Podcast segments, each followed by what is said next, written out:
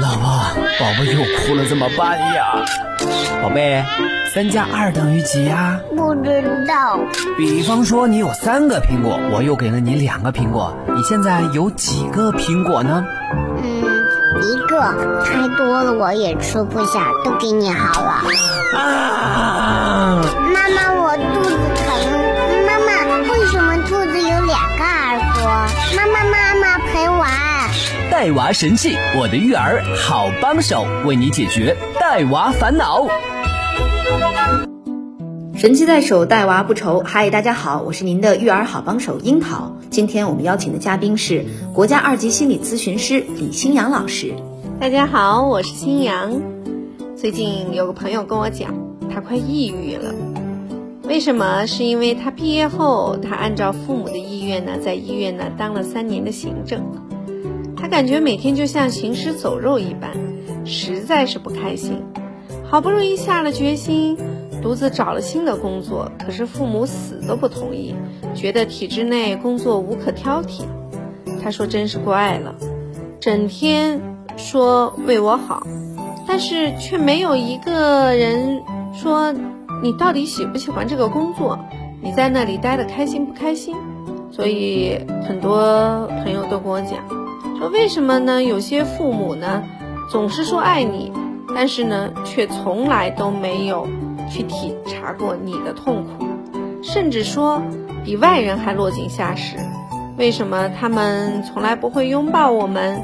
甚至呢，他们对我们说没关系，你还有机会。听到这个朋友的分享之后，我想起来心理学家武志红对原生家庭的一段非常犀利的解读。他说，父母总喜欢夸别人的孩子，而不愿意夸自己的孩子，这会给自己孩子这种感觉：你必须全能，否则别人家的孩子总有比你强的地方。这很可能是父母将。我必须完美的婴儿式的渴望投射在自己的孩子身上，变成你必须完美。那做父母的目的呢，就是想把孩子改造成自己想要的样子。其实父母也是人呢，对孩子有所期盼，这是无可厚非的。但是呢，当这种期盼完全凌驾于爱孩子之上，那这种爱就变成了病。昨天因为儿子打游戏，我就训了他。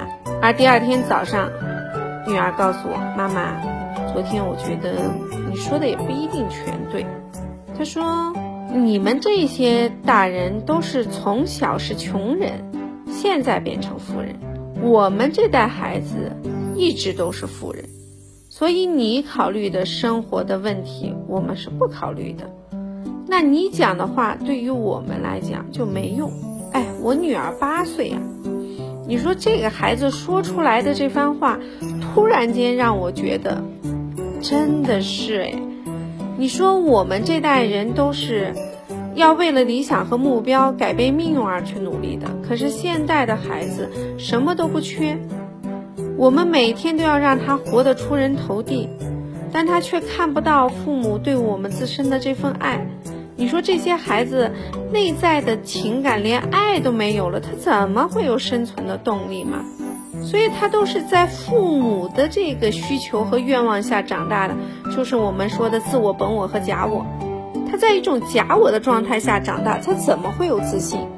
哎呦，这个假期我接了很多的个案，都是大学生，发现自己有抑郁倾向，或者不想活了，有轻生的想法，来找我做咨询的。很多父母都是高官、教授，哎呦，我真的是看到这些孩子非常的心疼，就是因为我们大部分的人做父母的，他只接受那种更好的孩子，但他不接受不如他的孩子，更重要，他不接受孩子不行啊，所以这个时候我们。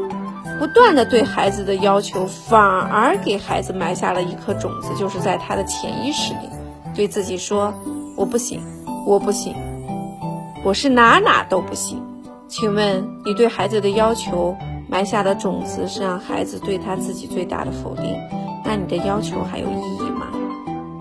所以一个人的自信的根源，他首先是来自于父母对他的爱和认同。所以，我们今天做父母的，一定要知道，你开始去思考是到底什么才是真正的爱，什么是无条件的爱。我们未来的孩子长成什么样，他长得是否丰满，长得是否健康，他的内在是否是一个轻松自在的人，来自于我们今天这个家庭，也就是他嘴里的原生家庭。罗杰斯曾经说过：“爱是深深的理解和接纳。”所以今天，我们所有的父母是否能够去接纳孩子的那份不完美？是否能够接纳孩子跟别人的孩子不一样呢？